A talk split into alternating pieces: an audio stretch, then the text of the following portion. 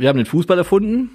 Das haben wir natürlich nicht. Aber wir reden darüber. Heute in einer anderen Konstellation, weil unser Andreas Boller ein wenig schwächelt, hat sich erkältet. Deswegen reden heute über den Fußball in Wuppertal und in der ganzen Welt zu meiner Linken. Uni Beizet. Zu meiner Rechten. Marc Posthaus. Mein Name ist Lothar Leuschen und Marc Posthaus ist unser Fachmann für den Amateurfußball, für den Wuppertaler Sportverein, für Fußball insgesamt überhaupt, Mitarbeiter in der Sportredaktion hier bei uns in Wuppertal. Herzlich willkommen. Vielen Wir Dank. haben ein ereignisreiches Wochenende hinter uns mit viel Fußball in Wuppertal. Ihr wart, glaube ich, in der Unihalle. Ist das richtig? Genau. Uni, wie wart? Äh, wir waren in der Unihalle, Marc in anderer Funktion als ich. Ich äh, habe meine Mannschaft Union Wuppertal betreut. Ja. Und Marc hat natürlich den großen Überblick über Südhöhen-Turnier und Unihalle und mit einem für mich sehr überraschenden Finale muss ich ehrlich, also dass der Wuppertaler SV drinstehen würde, habe ich jetzt, da hätte ich jetzt glaube ich mal meinen Drittwagen drauf gesetzt, wenn ich einen hätte. Aber dass der SV Bayer ähm, dass die ähm, damit im Finale sein würde als Bezirksliga, hätte ich jetzt ehrlich gesagt nicht gedacht. Ja, also ich finde es jetzt nicht so unheimlich überraschend. Kleine Überraschung auf jeden Fall, aber äh, Bayer Wuppertal hat schon äh, eine gute, junge, dynamische Mannschaft, gut ausgebildete Fußballer, äh, haben sich das definitiv verdient, meiner Meinung nach, dass sie ins Finale gekommen sind. Ja, klar, da kommt man nicht zufälligerweise rein. Ja. Trotzdem ist es überraschend, denn ein Bezirksligist und, und Kronenberg war da, Vorwinkel war da, ja, also, auch, also auch gar keine Laufkundschaft, so, also musste man sich schon noch was, äh, was TSV Union war da, eine gute Rolle gespielt, kommen wir vielleicht gleich noch drauf zu sprechen. Ja, vielleicht kommen wir erstmal auf den Wuppertaler Sportverein zu sprechen, der das Finale dann 1 zu 0 gewonnen hat. Wie ist dein Eindruck so vom WSV so zu, in, der, in der Pause auf dem Weg jetzt demnächst ins Trainingslager nach Belek, glaube ich, ne? Fährst du mit? Ja, noch äh, zwei Wochen. Dann geht's nach Belek. Ja, genau. Ähm, ja, die hatten ja ähm, parallel ein Testspiel laufen gegen TVD Felber genau. 0 zu 0. Das dürfte jetzt nicht überbewertet werden von niemandem. Äh, in der Halle haben sie sich gut präsentiert. Ich glaube, man hat eine gute Entscheidung getroffen, indem man äh, Spieler aus der ersten Mannschaft gemischt hat mit den U19-Spielern, weil die auch richtig dynamisch waren. Die waren motiviert. Äh, Samir El Hajai als Co-Trainer des WSV hat die Jungs betreut und die waren alle heiß. Ich glaube, Öni kann das bestätigen. Ja, auf jeden Fall. Also die äh, Jungs, die aus der Regionalliga dazugekommen äh, sind, äh, plus die U19-Spieler, äh, haben es insgesamt gut gemacht, sind schwer ins Turnier gekommen, finde ich. Also die haben die ersten beiden Gruppenspiele unentschieden gespielt. Da waren sie jetzt nicht ganz so überzeugend. Da hatte ich so ein bisschen das Gefühl, die die, äh, da mangelt es nicht an der Qualität, aber so ein bisschen an, an dem, ähm, wie man das Turnier so annimmt. Dann haben sie wahrscheinlich nach den ersten beiden Spielen gemerkt, das macht man nicht mal eben so. Dann haben sie sich aber im Laufe des Turniers gesteigert und haben glaube ich, schon verdient am Ende auch äh, das Turnier gewonnen. Natürlich mit einem alles überragenden Kevin Perez, der mhm. verdientermaßen zum Spieler des Turniers gewählt wurde, ähm, weil es einfach eine Augenweide war, ihm zuzuschauen. Alles, was er macht, hat Hand und Fuß. Das ist auf dem Feld so. Man sieht es jede Woche, wenn man beim WSV ist, aber auch in der Halle. Ein äh, technisch unglaublich versierter Spieler, der so viel mit Auge macht ja, und so viel mit guter Technik. Spieler. Gut, dass der WSV den hat. Ne? Muss Absolut. Man, muss man wirklich sagen, haben wir öfter schon mal gesehen, auch im Stadion. Also es ist immer schon schön zuzugucken, weil man das, das Gefühl hat, da wird einer, da spielt einer nicht mit Fuß und nur, sondern auch mit Verstand. Das ist immer sehr schön, muss man sagen. Und wenn es in der Halle dann auch, klar, bei so einer Technik ist, ist ja was für Techniker. In der Halle brauche ich keinen Timo Werner, da brauche ich jemanden, der den Ball stoppen kann zur Not. Ja. Also das kann der Perez definitiv, aber auch die anderen haben es ganz gut gemacht. Also ähm, Hanke zum Beispiel hat wichtige Tore geschossen. Genau. Das Finaltor, Finaltor unter anderem, auch was wir ja auch gefilmt haben. Also genau, äh, ich glaube, der hat auch in jedem Spiel getroffen, meine ich. Ich meine, ich hätte noch mal geguckt. Ich bin mir nicht gegen Sudberg glaube ich nicht, aber sonst hat er glaube ich in allen Spielen äh, getroffen. Und ich finde auch ähm, im Laufe des Turniers hat der Torwart, äh, Torwart der Temis, äh, der heißt mit Familiennamen Temis, hat, hat äh, Halbfinale und Finale hat er Im Finale sehr ja. stark, sehr, sehr stark. Ja. Samuel El Hajai hat hinter im Interview äh, mit uns gesagt, dass, dass er irgendwie einen Ball vorher vor den Kopf bekommen hatte, also vielleicht auch ein bisschen Kopfschmerzen hatte, aber der Junge hat Talent, gemacht, ja, hat Talent und sehr, sehr stark gehalten. Ja. Das waren ja 15 Minuten Spiele, ne? Das ist richtig. Ja, gut? ab den K.O. Spielen waren es 15 Minuten. Ja, vorher immer 12. Genau. Ja, ich hatte nicht irgendwie so ein Ergebnis. Ich, ich, ähm, also die Ergebnisse waren in der Regel relativ knapp. Es hat auch schon mal 0 zu 4 gegeben. Da war aber ein 0 zu 11 dabei. 0 zu 11 war auch dabei. Da habe ich mich gefragt, wie ist das möglich? Da habe ich mich echt gefragt, wie ist das denn möglich, in, in 15 Minuten oder 12 Minuten elf Gegentore ein? Dann ist das, war da also, das war Hellas, sagen, Hellas Wuppertal gegen Ronsdorf. Ich wollte es nicht sagen. Ja gut, wenn's, äh, wenn wir es ansprechen, müssen wir auch sagen, wer es war. Ähm, ich weiß es nicht, aber ich vermute, also ich glaube, äh, Hellas war auch nur mit sieben Feldspielern da, meine ich. Und da war unter anderem auch der Spielertrainer mit dabei. Und ich der glaube, aber ein guter Kicker ist. Ein guter Fußballer mhm. auf jeden Fall. Ähm, ich glaube, die, äh, die griechisch-orthodoxen haben ja ihr Weihnachten ja, an diesem Wochenende. Richtig, also genau. das ist das Einzige, was ich mir vorstellen kann. Normalerweise ja. haben sie einen relativ großen Stimmt. Kader, haben auch auf dem Südholen, äh, nee, Entschuldigung, die haben sich ja qualifiziert äh, über das Bayerhallenturnier. Da haben sie einen guten Eindruck, äh, so viel ich weiß, haben sie äh, äh, hinterlassen. Äh, ich kann mir nur so erklären, dass die deswegen so mit einem kleinen Kader da waren, weil halt dieses religiöse Fest. Äh, ich weiß nicht, ob du da mehr weißt, äh, Marc, aber ich habe äh, da auch nicht mehr mitbekommen. Okay. Äh, was ich aber sagen kann, ist, dass das auch eigentlich eine fußballerisch gute Truppe ist. Du kennst sie ja auch, oder wir kennen sie ja aus ja. der Kreisliga A. Ja. Sie spielen ja mit euch, mit TSV Union in einer Liga und das ist eine fußballerisch ja, gute Mannschaft. Und zweite, dritte Spiel äh, war dann auch deutlich besser. Ja, genau, Im ersten Spiel. Vielleicht gefangen, sind auch ne? noch Spieler dazugekommen. Äh, es war auf jeden Fall ähm, ja, bemitleidenswert, was im ersten Spiel ja, ja, dann äh, aber insgesamt gegangen ist. Aber insgesamt war es ja, waren es ja eher knappe Ergebnisse. Ja. Also es war schon, so, dass, da sieht man auch, dass in der Halle eben was vollkommen anderes ist, als auf dem großen, großen Rasen zu spielen. Dass es eben dann die Leistungsunterschiede, die Klassenunterschiede, wenn man das mal so sagen kann, nicht so groß sind, wie sie normal auf dem Rasen wahrscheinlich wären. Ne? Ja, ich fand auch, dass es ein ausgeglichenes Turnier war. Ich meine, der WSV hat zwar am Ende gewonnen, aber ähm, Bayer hätte das Finale genauso gewinnen können. Auch die Halbfinals waren äh, relativ ja, eng. Knapp, genau. Und auch selbst die Viertelfinals, wo wir gegen FSV Vorwinkel rausgeflogen sind, wir haben 2-1 verloren, ja. kurz vor Schluss. Meiner Meinung nach hätten wir das Ding auch, äh, das Spiel auch gewinnen können, weil wir gehen in Führung 1-0, hätten das 2-0 machen können. Äh, ein bisschen schade von unserer Seite fand ich halt, äh, wir hatten das letzte Gruppenspiel, dann war das erste Viertelfinale und dann waren wir schon wieder dran. Äh, das soll jetzt keine Entschuldigung sein. Wir hatten nur ein Spiel Pause und äh, das hat sich dann in dem Spiel gegen Vorwinkel, finde ich, zum Ende hin schon ein bisschen bemerkbar gemacht. Aber ich will das jetzt gar nicht großartig als Entschuldigung. Wir haben ein gutes Turnier gespielt, ja, sportlich ja. und vom Auftreten, was mir auch immer sehr, sehr wichtig ist, war das absolut gelungen und äh, also ich bin zufrieden. Wir sind an dem Abend noch mit der Mannschaft, äh, hatten wir noch einen Mannschaftsabend. Wir haben zwar nicht den Pokal geholt, haben uns trotzdem ein bisschen gefeiert ja. auf der Kegelbahn, also insofern äh, war das ein gelungener Tag. Ich kann das nur bestätigen. Also gerade auch TSV Union oder Viktoria Rott, die als Kreisligisten ins Viertelfinale eingezogen sind, äh, sehr, sehr stark. Rott hat unglücklich gegen Bayer verloren, hatte ja. auch ein paar gute Heimkicker dabei, aber man hat auch bei Unis Mannschaft gesehen, dass da ein paar gute Zocker dabei sind und man hat ja unter anderem in der Vorrunde den Kronberger SC äh, 3 zu 0 geschlagen. Ja, das immer nicht so schlecht. Genau. Bestätigt das, was du sagst, Lothar. In der Halle ist halt vieles möglich, auch wenn da ein paar Ligen Unterschied ja. sind. So, und jetzt gehen wir wieder auf den Rasen. Ne? Das ist, wir bereiten uns ja davor, 14, in 14 Tagen ist das Trainingslager des CSV. In 14 Tagen wird auch die Bundesliga schon wieder gespielt haben. Gucken wir da einfach mal so ein bisschen voraus. Ähm, fangen wir mit dem WSV mal an, wie es dann so um ihn bestellt ist. Die Stimmungslage ist, glaube ich, gar nicht so schlecht, was man so mitbekommt. Ne? Also alle sind frohen Mutes und freuen sich auf eine spannende Rückrunde. Toll, toll, toll. Dass sie spannend wird, hoffe ich jedenfalls. Das hoffe ich auch. 15 Spiele noch und ich glaube, es ist noch einiges möglich. Also man sollte dem WSV nicht zu früh abschreiben. Ihr hattet das Thema ja auch letzte Woche ja, im wir Podcast. Wir schreiben den nie ab. 45 Punkte genau. ne, gibt es noch zu holen. Ja. Und äh, gerade der Auftakt wird sehr, sehr interessant, weil erstes Spiel, ähm, wenn es dann wieder losgeht, spielt gleich Preußen Münster gegen Alemannia Aachen. Danach ist Alemannia Aachen gegen den WSV gefordert. Und Aachen ist ja auch mit oben dabei. Genau. Es ist ja nicht nur der WSV und Münster, dann ist da noch Gladbach 2. Also ich freue mich auf eine heiße Rückrunde. Ja. Ja, und vor allem, die spielen alle natürlich noch gegeneinander, nehmen sich gegenseitig die Punkte weg. Insofern, klar sind das jetzt, das ist ein vermeintlich großer Rückstand, aber der kann auch sehr schnell schmilzen. Insofern ist das, sind die 50 Spiele tatsächlich spannende Spiele, glaube ich auch, dass da, und wir sollten dem WSV die Daumen drücken, dass es sehr, sehr lange offen halten kann und einfach am letzten Spieltag aufsteigt. Das reicht ja auch, ne? Ja. Ich glaube, wenn der WSV die Konstanz weiter an den Tag legt, äh, die diese äh, zum Ende des Jahres äh, gezeigt haben, dann wird der WSV da nochmal eine Rolle mitspielen, weil ich kann mir nicht vorstellen, dass Münster da so durchmarschiert. Die werden ihre Punkte liegen lassen. Haben sie schon Wir getan, hatten letzte genau. Woche auch gesagt, es gibt noch ein Heimspiel gegen Preußen Münster. Genau. Das ist zwar noch ein bisschen weit hin, aber das hat man auf jeden Fall in der Hinterhand. Und ich glaube, die Vorbereitung ist jetzt halt ganz wichtig. So wie man mitbekommen hat, war die erste Woche ziemlich intensiv. Ich finde auch, das Spiel am Samstag gegen TVD Felbert sollte man nicht zu hoch hängen. Das war das erste Spiel. Wichtig war, dass sich keiner großartig verletzt hat.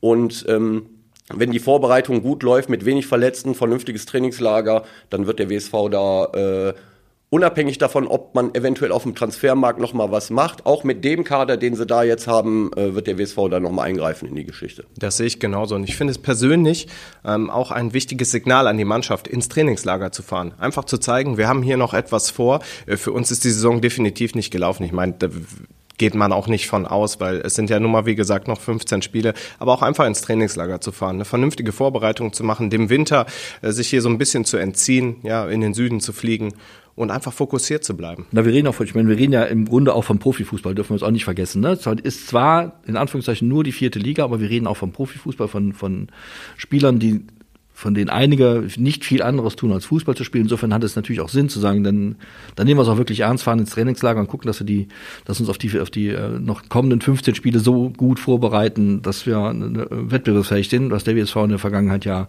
auch schon gezeigt hat. Ähm, du hast gerade schon Transfers angesprochen. Gibt es da noch irgendwie was beim WSV? Ja, Kommt doch noch Ronaldo, der ist jetzt schon. Der Ronaldo ist weg vom Fenster. Am Samstag war ein Junge, glaube ich, da aus Meppen, aus der zweiten Mannschaft. Genau, Josefe Dogan hat aber gesagt, mhm. ähm, weil er auch aus der Landesliga kommt, dass er dem WSV jetzt nicht unbedingt direkt weiterhelfen kann. Also er wird nicht verpflichtet ob der WSV sonst noch was macht. Es ist ja noch ein bisschen Zeit, also es ist sehr offen. Ich habe jetzt noch nichts Konkretes gehört. Ich persönlich würde mir immer noch wünschen, dass man jemanden für die linke Außenbahn holt. Ihr habt das Thema letzte Woche genau. auch gehabt. Ne? Niklas Heidemann äh, ist nicht ersetzt worden. Hagemann macht es super, aber Hagemann ist auch über 30, auch immer mal, auch wenn man es ihm nicht wünscht, sehr, sehr verletzungsanfällig.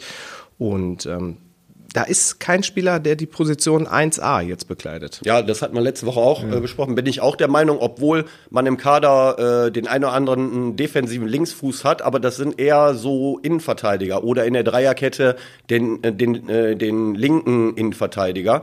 Und so einen richtigen äh, linken Ausverteidiger, äh, der ähm, äh, in, dem, äh, in der Dreierkette auf der Schiene spielt, ganz links, oder in der Viererkette die, den linken klassischen Verteidiger, den sehe ich jetzt auch nicht unbedingt. Aber ich glaube, das hat viel damit zu tun, ob eventuell noch jemand abgegeben wird. Also wenn jemand äh, abgegeben wird, dessen Gehalt man sich eventuell im, in der Rückrunde sparen könnte, dann glaube ich schon, dass äh, Mano und Küsters da auch Leute auf dem Zettel haben, aber das hängt vielleicht auch ein bisschen damit zusammen. Das sehe ich genauso und vor allen Dingen sehe ich ein kleines Überangebot in der Innenverteidigung, weil auch wenn, selbst wenn man Dreierkette spielt, man hat Noah Salau, Durin Berisha, Nick Galle, Giron Alhazame, Leon Schwers, Justus Henke, Püttlik. Kevin Püttlik, das sind sieben Innenverteidiger. Gut, Püttlik ist jetzt leider wieder die ersten beiden Spiele gesperrt. Man weiß nicht, was mit Leon Schwers ist, der ein bisschen angeschlagen ist. Aber sieben Verteidiger für maximal drei Positionen. Der WSV kann ja auch Viererkette spielen. Ja. Dann äh, braucht man noch weniger Innenverteidiger. Also da sehe ich vielleicht am ehesten ein, ein Überangebot. Und klar, vorne. Mhm. Ich will nicht sagen, dass der Schuh drückt, solange Sammy Güller da ist und zuverlässig läuft und trifft, ist alles in Ordnung. Aber wenn er mal ausfällt, äh, so einen Spielertypen gibt es halt nicht nochmal. Man hat zwei zentrale Mittelstürmer mit Prokops und König, die sind sich sehr, sehr ähnlich, spielen aber kaum eine Rolle bei Hüsefe Dogan aktuell. Ja, äh, die Kombination mit äh, Stiepermann und Güllert passt halt super, weil Stiepermann ja halt jemand ist, der die Bälle in die Tiefe spielt und dann brauchst du einen schnellen Stürmer. Und da äh, sind weder Prokop noch Königs die richtigen für. Dann müsste man anders spielen äh, wahrscheinlich. Äh, aber äh, ist natürlich so, wenn Güller darf nichts passieren. Wenn äh, wenn man so spielen will, wie man in der ja, im hast, alten Jahr ja, gespielt hat. Also, ja, wenn, ja. wenn er eben Güller nicht spielen kann, weil er verletzt sein sollte, was wir uns alle natürlich nicht wünschen, muss das Spiel ihm umstellen. Dann spielst umstellen, du eben, ja. dann spielst du eben über die Flügel, dann stellst du eben Königs oder Prokop in die Mitte und dann kommen die Bälle und die, und die halten, ich meine, insofern, die mögen jetzt zwar keine Rolle spielen, aber wir haben es ja vorige Woche auch gesagt, eins muss man denen zugestehen, die wissen, wo das Tor steht. Also wenn es dann mal hart auf hart kommt, dann halten die die Glocke überall rein. Und das ist ja auch nicht, das ist auch keine schlechte Eigenschaft als Fußballer, ne? Die beiden haben letzte Saison zusammen 21 Tore gemacht. So, ja, ähm, Im gleichen System, ja, also auch 3-5-2. Ja, nur was ein bisschen anders vom System letztes Jahr. Da haben sie eher mit einem Zehner gespielt. Äh, jetzt hat Dorn äh, eher so auf drei oder einem Sechser und zwei Achter umgestellt. Ich glaube, Mena hatte letztes Jahr eher so zwei Sechser, einen Zehner und noch zwei Stürmer gehabt. Also das hat sich, in der Statik hat sich schon ein bisschen was geändert. Ich möchte, richtig, ich möchte nur damit sagen, dass im 3-5-2 mit diesen schnellen Außenverteidigern, die die Bälle in die Spitze spielen, Flanken von außen, das war ja letztes Jahr auch ein probates Mittel, gibt es ja immer noch. Ja. Aber was ich auch gut finde und richtig finde, Hüsefe Dogan hat angekündigt, dass A, viel mit Ball trainiert wird, aber B, halt auch viel die Viererkette äh, trainiert und gespielt wird damit man halt auch das System einfach mal umstellen kann. Das hat, hat er ja schon gemacht gegen Rödinghausen und gegen Schalke in den ersten beiden Spielen. Ja. Äh, das ist dann ordentlich in die Hose gegangen. Danach hat er auf Dreierkette umgestellt und es lief wie am Schnürchen. Aber diese Systemumstellung muss einfach halt zwischendurch drin sein. Klar. Ja, diese Flexibilität muss halt da sein. Ja. Also wenn man immer nur auf ein System versteift ist, finde ich, kann sich der Gegner ja auch äh, immer darauf einstellen. Und dann muss man halt auch reagieren können. Ich finde es auch richtig, dass man gerade in der Vorbereitung eventuell dieses in Anführungsstrichen ungeliebte System jetzt auch wieder so ein bisschen äh, an den Tag legt, finde ich gut. Äh, wie es dann in der Meisterschaft sein wird, wird man sehen, aber Flexibilität ist immer äh, von Vorteil. Ich kann auf jeden Fall bestätigen, dass die Bedingungen im Belek hervorragend sind. Ich durfte letztes Jahr dabei sein, ich bin dieses Jahr dabei. Gleiches äh, Gleich, Hotel, ja, okay. gleicher Trainingsplatz. Bundesligist FC Schalke 04 übrigens auch aktuell in diesem Hotel und auf dem Trainingsplatz. Ich glaube, das sagt schon einiges ja. über die, die Qualität aus. Und der Rasen in Belek ist herausragend. Also kein Vergleich zu dem, was wir hier geboten wurden. Also keine Entschuldigung, der alles gut. Und ich meine, Lothar, da geht es ja auch nicht nur um ein Trainingslager unter äh, vernünftigen Bedingungen, es geht ja auch um den Zusammenhalt, dass man eng beisammen ist, eine Woche. Vollkommen klar. Ähm, dass auch ähm, äh, die Trainer, äh, das Trainerteam dann wirklich eine Woche lang zusammen ist mit Küsters, Mano, Thomas Richter, da kann man ja auch Kontakte pflegen und so weiter. Also ich finde, so eine Woche kann im Nachhinein auch sehr, sehr wichtig werden. Und Wetter ist auch besser als im Wuppertal. Ja, das stimmt. Auf das Wetter Wuppertal kann man sich verlassen, wenn man so rausguckt. Wobei in Belek könnte es auch schon mal eine Woche regnen. Ja, also aber so ist es nicht ist nur. Äh, das kann auch schon mal passieren. Wir haben schon ein bisschen vorausgeschaut und letztes Jahr waren ehrlich gesagt die ersten drei Tage nur Regen, nur Wind. Dann wurde es richtig schön. Schalke habe ich jetzt so ein bisschen verfolgt. Die haben den ganzen Tag irgendwie Sonne und Sonne 20 gehabt, Grad. Ja. Aber jetzt so näher Belek kommen. Ich habe auch mal mit dem Füße vom WSV geschaut. Hm. Am Samstag in der Halle haben wir uns mal den Wetterbericht angeschaut. Es soll schlechter werden. Kein ja, aber es ist relativ schwer, 14 Tageswetter wirklich vorauszusagen. Ja, muss man auch dazu insofern, sagen. Ich würde aber ein bisschen die, Hoffnung walten lassen, die Türkei ist nicht nur ein schönes Land, sondern auch noch schönes Wetter. Also insofern sollten wir da mal guter Dinge sein. Ähm, Transfermarkt insgesamt äh, ist relativ ruhig. Ne? Ich habe gedacht, jetzt nimmt das mal im Jahresanfang richtig Fahrt auf und äh, also ist überall eher ruhig. Also es gibt eine Personale, die stört mich ein bisschen. Die wird dich auch stören, Lothar, vermute ich mal. Äh, da ist zwar das letzte Wort noch nicht gesprochen, aber ich befürchte, äh, unser Weltklasse-Torwart wechselt den Verein. Also äh, wenn es nach äh, Gladbach geht, geht es, glaube ich, ums Geld. Die würden ihn gerne behalten. Ja. Die wollen ihn behalten, nur am Ende geht es, glaube ich, ums Geld, weil der Vertrag im Sommer ausläuft. Genau. Ähm, wäre sehr schade. Äh, ja, aber ich meine, also ich finde das auch sehr schade, weil es wirklich ein sehr, gut, sehr guter Torwart ist und die, die, äh, die Bayern könnten den wirklich gut gebrauchen, bin ich ganz sicher. Ja. Und ich, wir sind jetzt alle schon mal ein bisschen Fußballbeobachter seit zwei, drei Wochen und haben das, also wenn die Bayern den haben wollen, kriegen die den auch.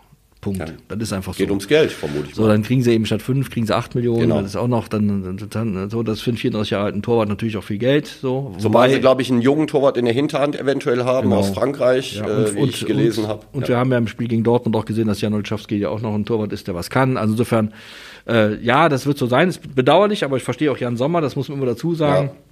Wir Gladbacher sind ja nicht so glücklich, wenn Spieler von Gladbach nach München gehen. Das ist aber aus Sicht von Jan Sommer mit 34 Jahren der letzte große Vertrag mit, dem, mit den Optionen auch mal einen Meistertitel zu gewinnen, was mit Gladbach schwierig sein wird.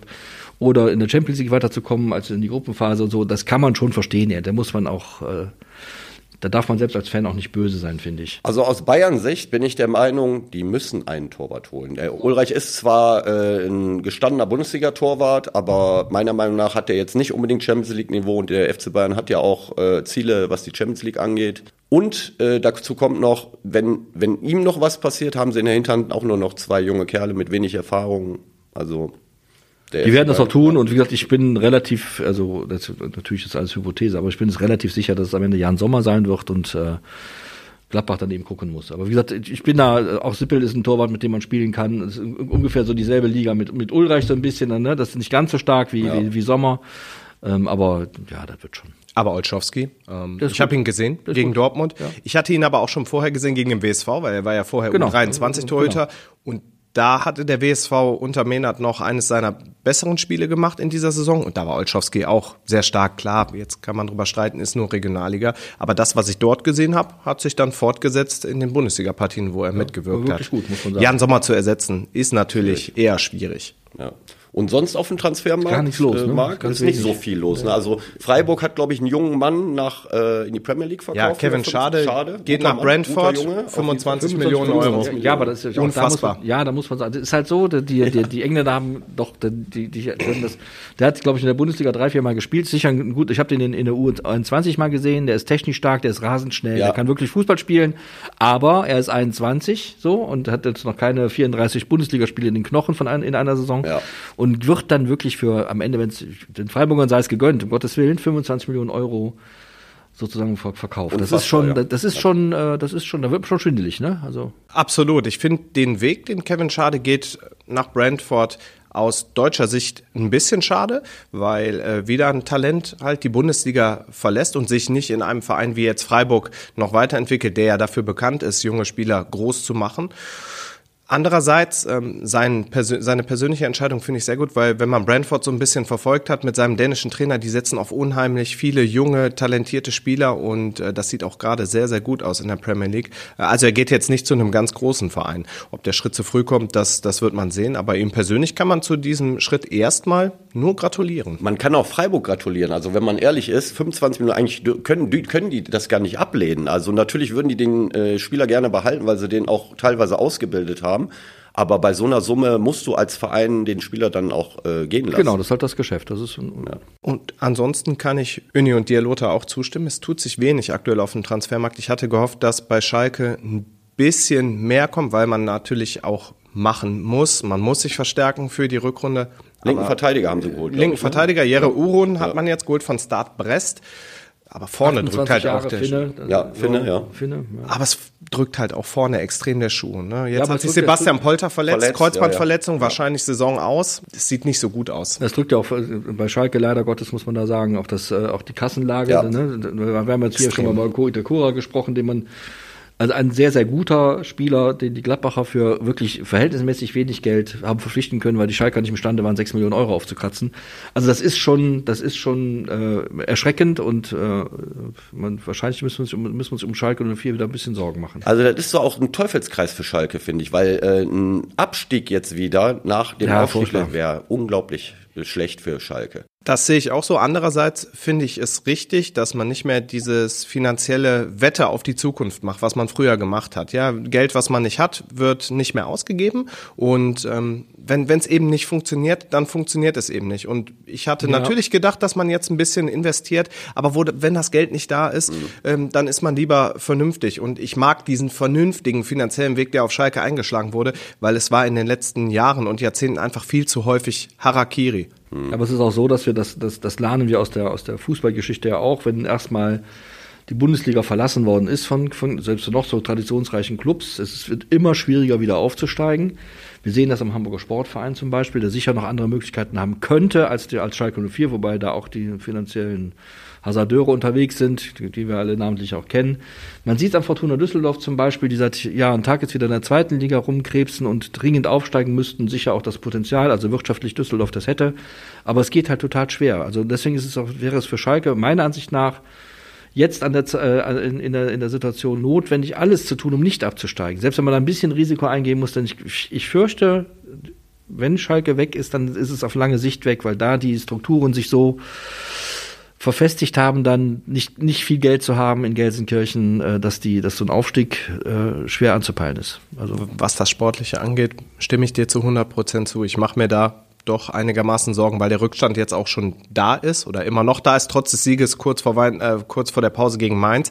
Die ersten Spiele sind jetzt gegen Leipzig und äh, auswärts dann gegen Frankfurt äh, oder zuerst Frankfurt, dann Leipzig, dann kommt Köln und dann kommt schon Gladbach auswärts. Sieht ja, jetzt nicht danach aus, als wenn man da so viele Punkte holen könnte. wirkt jetzt nicht äh, wie zwölf Punkte und auch Zustimmung, was das Thema zweite Bundesliga angeht. Ich habe das ein Jahr mit Schalke jetzt in der zweiten Bundesliga erlebt und da war jetzt kein Spiel bei, wo du gesagt hast, die hauen wir jetzt mal so eben weg. Klar, Schalke hatte auch eine ganz neue Mannschaft und es musste sich alles erstmal finden.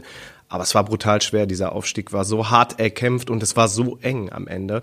Ja, auch ja, die Erwartungshaltung ist auf Schalke ja immer ein Thema. Wenn du in die zweite Liga gehst, dann erwarten alle, wir müssen wieder in die erste Liga. Ja, aber das, das, halt, das, war, da haben wir schon über die Regionalliga schon mal gesprochen. Da sind halt äh, viele äh, Mannschaften, die jetzt keinen großen Namen haben, aber leider haben die ja. große Spieler. Die ja. können alle spielen, auch in der zweiten Liga können alle spielen, auch wenn sie mal SV Sandhausen heißen, wo keiner Tote von Zorn hängen will. Aber das ist halt. Oder? SV Elversberg, ja, die so, vielleicht ja, den Durchmarsch so, machen. Aber spielen können die halt, ja. Und dann gewinnen die mal zwei und, und sind drei Punkte futsch. Und das ist so ein bisschen, deswegen sollten wir auch die, die jetzt nicht unbedingt Schalke-Fans sind, allen den Schalker die Daumen zu, weil Schalke 04 gehört natürlich in die Bundesliga, was denn sonst? Das sehe ich auch so. Und am Ende des Tages wird vielleicht ein positiver oder ein wichtiger Faktor werden die Fans. Also ich habe es erlebt selber im Stadion gegen Mainz 05, als man 1-0 gewonnen hat, was da in der Arena los war. Also Fans und Mannschaft sind eins. Das war auf Schalke in der Vergangenheit mhm. auch, wenn Schalke besser positioniert war in der Tabelle, nicht immer so. Und ich glaube, das ist ein ganz, ganz, ganz wichtiger Faktor, weil über Mentalität mit Stimmung kann man nur mal vieles wegmachen. Gerade im Abstiegskampf. Gerade im Abstiegskampf. Hoffen wir das Beste. Und ja, und sonst. Und die Meisterschaft, Meisterschaft hast du schon, hast du ja schon gesagt, du, du sagst ja, dass Leipzig Meister wird, ne? Ich, äh, also, du sagst jetzt nach einer Woche immer noch, ja, wo du mal drüber geschlafen ich, hast. Ich glaube, Leipzig wird dieses Jahr Meister. Ja, ja, ja. Ich, die haben, ich, ich habe dann im Nachhinein mal geguckt, wann die gegen Bayern spielen. Äh, erster Spieltag genau. jetzt. Ja. Zu Hause gegen ja. Bayern München. Da müssten sie natürlich gewinnen, ja. äh, aber ich glaube, dass die Bayern nicht so eine gute Rückrunde spielen werden. Ich glaube, da gibt's einige Probleme. Die haben übrigens Daily Blind geholt, das ist meiner Meinung nach ein guter Transfer, ist zwar auch schon 32. Sinnvoll. Aber finde ich auch sinnvoll, aufgrund der Position, aufgrund seiner Erfahrung. Ähm, aber ist meiner Meinung nach kommt, ein richtiger Transfer. Bitte? Kommt von, von Alex Amsterdam, wo er nicht Stammspieler war, wenn ich mich Doch, er hat eigentlich gespielt, aber ich glaube, der hat mit dem äh, Schreuder, der auch mein Hoffenheim-Trainer ja, war, ist, äh, nicht so gut harmoniert. Dann hatte ich gelesen, er geht eventuell nach Belgien und dann irgendwie zwei, drei Tage später hieß es, äh, Bayern ist dran. Und dann habe ich mir gedacht, ja, die, das sind schon Profis, also die wissen, mich, äh, wen ja. sie holen. Meiner Meinung nach ist das äh, kein absoluter Stammspieler. Nee.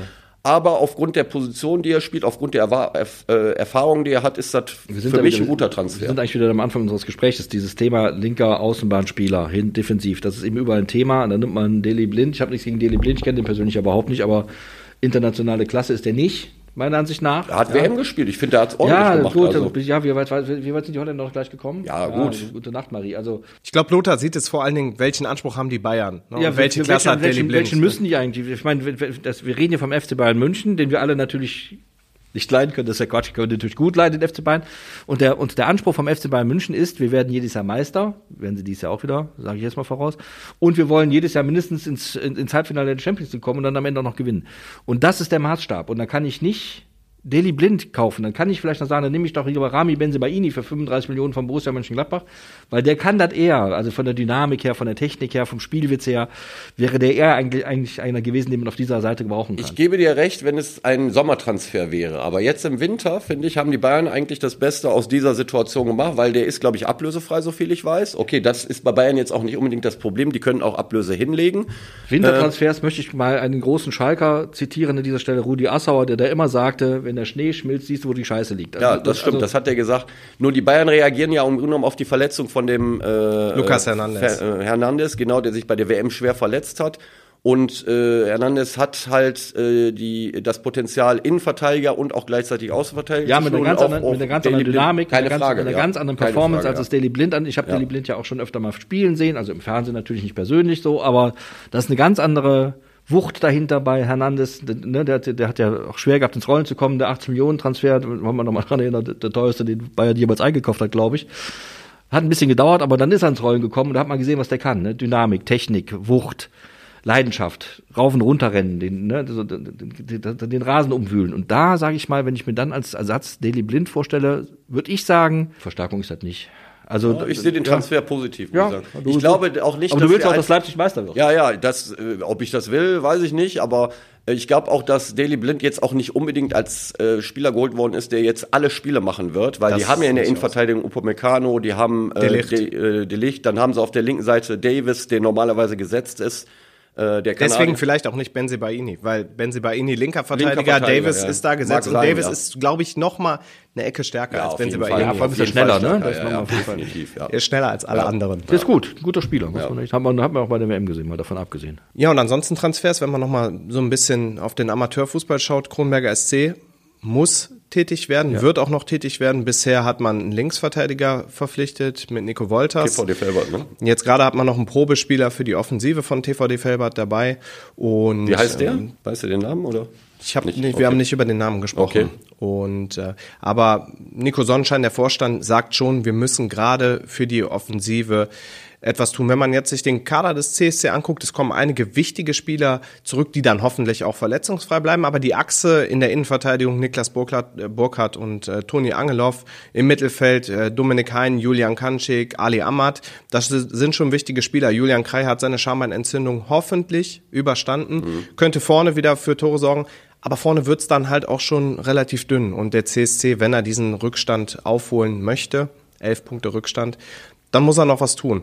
Was ich beim, Positiv, äh, was ich beim CSC positiv finde, ich habe mir das heute Morgen nochmal angeschaut, die haben noch 21 Spiele. Und davon 13 auf heimischem Platz. Und wer sich mit dem CSC ein bisschen beschäftigt, weiß, die sind auf dem eigenen gut, Platz ja. sehr schwer zu schlagen. Ähm, einfach auch, weil keine Mannschaft gerne auf die Hauptstraße kommt oder an die Hauptstraße kommt. Also noch ist alles möglich. Ja, denke ich auch. Also äh, sollten sollten vielleicht in Vorwinkeln noch äh, ähm, raten, da mal zu gucken, was man machen kann. Die sind auch in der Landesliga, glaube ich, noch ein bisschen unter Druck. Ne? Da läuft auch nicht so richtig. Die gut. sind unter Druck, tabellarisch auf jeden Fall. Und ich glaube auch, dass sie noch was machen müssten normalerweise auf dem Transfermarkt. Weil wir, hatten wir auch schon jetzt zwei, drei Mal gesagt, Zupo ist ja weg. Zupo war ein ganz wichtiger Mann im Offensivbereich. Dann haben sie natürlich noch Jonas Schneider vorne, der auch ein guter Stürmer ist und äh, haben, glaube ich, ein, zwei neue geholt, aber äh, wenn du im Abstiegskampf bist, wie Kronberg, wie Schalke, äh, musst du halt Dreier machen und da wäre es halt ganz gut, wenn sie da auch nochmal was machen könnten. Ich mache mir ein bisschen Sorgen, was, was den Wuppertaler Fußball angeht. Ne? Der Verfall ist ähm, nicht, nicht von der Hand zu weisen. Man hat es auch in der Uni-Halle gesehen, ne, gut, ne, dass, ja, dass, ja, die, ja. dass die Qualität ein bisschen fehlt. Mir hatte ein Trainer gesagt, ja, es sind so viele Kreisligisten dabei. Ja, aber wir haben halt nicht mehr Mannschaften über der Kreisliga. Deswegen nehmen halt viele Kreisligisten teil. Das ist ja nicht, die liegt ja nicht in der Verantwortung der Kreisligisten. Und jetzt sieht man Kronenberg in Abstiegsnot. Vorwinkel in Abstiegsnot. In der Bezirksliga ist nicht klar, ob Ronsdorf es vielleicht endlich mal packt. Wenn man auf eure Liga schaut, Uni Kreisliga A, zwei Mannschaften steigen auf wahrscheinlich. So wie es aussieht, ja. Steigt keine Wuppertaler Mannschaft auf. Und das ist ein großes Problem haben, hier wir im Tal. Da, ja, wir haben darauf auch schon öfter drüber gesprochen. Ich glaube, deswegen auch ist es äh, umso wichtiger, finde ich, dass, dass, äh, dass so eine Stadt wie Wuppertal eben auch so eine so, eine, so ein Galionsverein sozusagen hat. Deswegen müssten wir alle daran interessiert sein, dass der Wuppertaler SV ähm, von der, vom, vom, vom Profilager ins richtige Profilager wieder zurückkehrte. Also wir brauchen, also ich bin immer noch davon überzeugt, dass Wuppertal einen Dritt- und Zweitligisten locker tragen könnte, der dann vernünftig performt. Ich glaube, wenn das geschieht, wenn, wenn so eine andere Wucht im, im, an der Spitze ist, dass dann auch in den Vereinen, äh, die darunter äh, spielen, wieder eine andere, eine andere Performance möglich ist. Denn es ist tatsächlich so, dass wenn, wenn, zu wenig Mannschaften in der Landesliga, zu wenig Mannschaften in der Oberliga, das, das, für, das für eine Stadt wie Wuppertal, das ist einfach zu wenig. Also ich glaube, mit ein Grund dafür, und das, wie du gerade gesagt hast, Marc, macht sich dann auch auf das Unihallenturnier bemerkbar. Es gibt sehr viele Wuppertaler Fußballer, die nicht in Wuppertal spielen. Ja. Weder in Kronberg in der Oberliga noch in Vorwinkel in der Landesliga, selbst runter in die Kreisliga A, wo wir spielen. Es gibt sehr viele gute Wuppertaler talentierte Fußballer, die in Wülfrath spielen, in Felbert spielen, in Baumberg spielen, in Solingen spielen. Richtig gute Fußballer, die so ein Unihallenturnier meiner Meinung nach auch fußballerisch nochmal äh, ganz klar nochmal ein, ein, äh, eine Qualität stärker machen würde. Also Tarkan Türkmen ist jedem Begriff, Serjan Erde ist jedem Begriff, die spielen alle nicht in Wuppertal. Auch ähm, Kreisligaspieler äh, äh, Alkalil in Rot-Weiß-Wülfrath, das wäre auch ein super Spieler für die Halle. Das sind alles super Fußballer. Aber ihr hattet das ja in vergangenen Podcast-Folgen schon mal, weil es selbst in der Kreisliga A bei bestimmten Vereinen schon ein paar Taler gibt. Und genau. das, was vor das 10, Grund, was ja. vor 10, 15 ja. Jahren gar kein Thema war, ja. wo auch ähm, ab Bezirksliga, Kreisliga einfach auch der Spaß dann im Vordergrund stand, ist heute halt anders. Auch die Schere, wie weit sie in der Kreisliga A auseinandergeht, das ist der absolute Wahnsinn. Ja, das stimmt. Aber es ist nicht so, dass es in Wuppertal nicht gute Fußballer oder bessere Fußballer gibt als das, was das Unihallenturnier gezeigt hat. Also fußballerisch fand ich es ein bisschen äh, enttäuschend, muss ich ganz ehrlich sagen. Sehe ich auch so. Äh, äh, alle sind bemüht, alle sind ehrgeizig, aber so diese spielerische Linie, die Klasse, individuell wie auch äh, so als Mannschaftsspiel, fehlt mir so, so ein bisschen. Das sehe ich genauso und vor allen Dingen hat sich das äh, auch, ja, wenn man, wenn man sich mit Kevin Perez unterhalten hat, er hat auch gesagt, ich habe gedacht, hier wäre noch ein bisschen mehr Niveau. Er meinte das gar nicht irgendwie kritisch, aber er war einfach mit einer anderen Erwartungshaltung ähm, da reingegangen. Und das überträgt sich leider dann auch auf die Zuschauer. Ja, ja also FSV Vorwinkel war auch, glaube ich, nicht hundertprozentig zufrieden mit diesen 1400, 1500 Zuschauern. Ich dachte auch, dass mehr kommen. Wir haben ein Südhöhen-Turnier gesehen, hat, da ist die, die Halle an beiden Tagen aus, aus allen Nähten geplatzt es war auch nicht so wirklich Stimmung da. Ne? Früher, ähm, ihr wart selber dann mal Hat's bei dem Turnier, da, da, war Dönberg dann dabei mit 50 Leuten, der SC Öllnal hat mitgespielt, der CSC hatte noch Fans dabei, Beimburg hatte einen ganzen eigenen Block, WSV-Fans 100, 150 waren da, da war die Halle picke, packe voll. Ja. Das hat mir äh, persönlich auch ein bisschen gefehlt und das gehört irgendwie leider zusammen. Wenn ich aber noch eine Sache einbringen darf, ähm, wir kritisieren das ja leider auch ein bisschen, so wie es im Wuppertaler Fußball läuft, was ich total spannend finde und gut finde. Und das habt ihr auch am Anfang gesagt, SV Bayer, die mit ihrer jungen Mannschaft ins Finale eingezogen sind. Das ist ein richtig spannendes Projekt. Und da sind viele oder einige talentierte Fußballer dabei. Die 18, 19 sind, die rennen, kämpfen, die füreinander da sind. Ja, aber da sollte man weiter das Auge drauf ja, haben. Ja, vor allem muss dann, ja, aber dann ist, dann kommt wieder das, was ich eben gesagt habe. Da muss natürlich auch für diese Spieler die, die, die nächste Stufe möglich sein. Die müssen dann in der Landesliga spielen können, die müssen in der Oberliga spielen genau, können, ja. die müssen auch in, die, in der Regionalliga. Wir haben ja vor ein paar Wochen ja mal gesagt, super wäre das, das ist immer nicht so einfach, wenn, wenn, wenn alle sich als wenn der, wenn der WSV und alle anderen sich als Partner verstünden, dass man sagt, wir gucken da jetzt mal bei Bayer zu und das ist jetzt einer, der hat, der hat Perspektive, dann kann er mal bei uns mit trainieren, mitmachen, dass man einfach mal guckt, die Durchlässigkeit zu verbessern, damit diese jungen Spieler auch eine Perspektive haben. Regionalliga ist ja schon mal was, ist ja nicht so schlecht, ja. So, nur eben dann in der, in der Bezirksliga rumzukrebsen, wenn man weiß, ich habe auch das Potenzial für Landesliga oder sogar Oberliga, dann gehen die halt nach Felbert, wo dann relativ viele hochklassige Mannschaften sind, ja. für das eine relativ kleine Stadt, ja. Also wenn, wenn da der eine oder andere Bayer-Spieler äh, sich äh, von der Liga her verbessern wollte, dann wäre es schön, wenn sie in Wuppertal blieben. Ja, dann so, geht er nach Kronberg oder Vorwinkel. Als Oberligist oder Landesligist Wuppertaler sollte man sich da schon auch ein bisschen äh, mit beschäftigen. Aber das werden die auch machen, vermutlich mal. Also Vorwinkel, in Vorwinkel und in äh, Kronberg wird man nicht die Scheuklappen aufhaben. Man ja, hört, dass man sich auch mit, mit solchen Spielern beschäftigen, ja, du musst aber, beschäftigen muss. Du musst aber auch dann attraktiv sein. Ne? Wenn du dann, wenn du sagst, in, in Kronberg und Vorwinkel haben wir gerade die Situation, dass die mit dem Rücken zur Wand stehen, leider Gottes. Dann, ne? Das ist nicht besonders attraktiv aktiv in den Abstiegskampf zu, einzusteigen. Ist auch nicht immer schön so.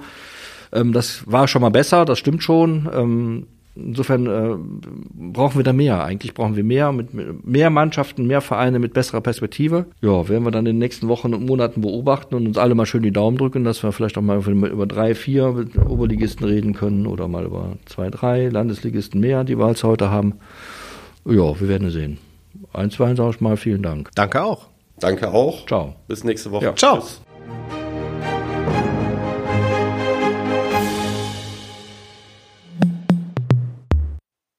Dies ist ein Podcast der WZ.